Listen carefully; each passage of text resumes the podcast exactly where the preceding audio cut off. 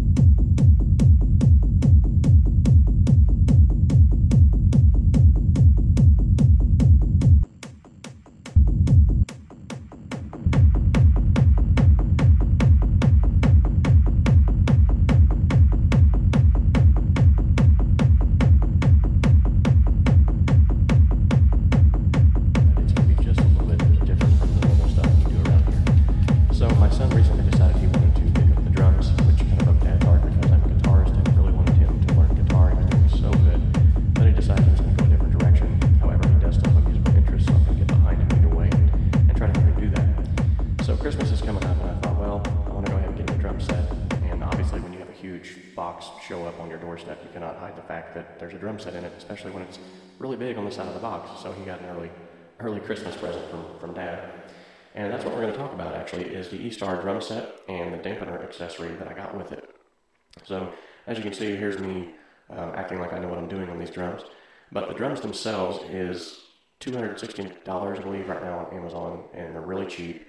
Um, however, I should say they're really affordable. They're they're not cheap in the least bit. When I got them out of the box and started putting them together, um, having been around drums my whole life, I know what the drums should sound like. They actually don't sound that bad. Uh, the heads probably, if you were going to head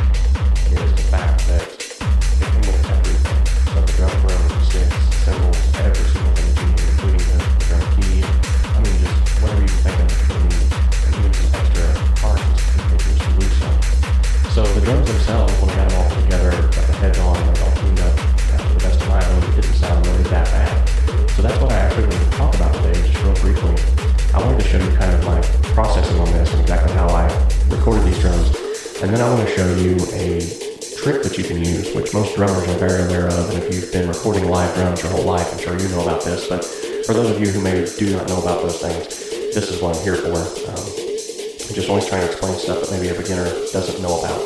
And so uh, let's just kind of go over the process first, exactly how these were recorded. So in this picture here, um, yet again, here I am.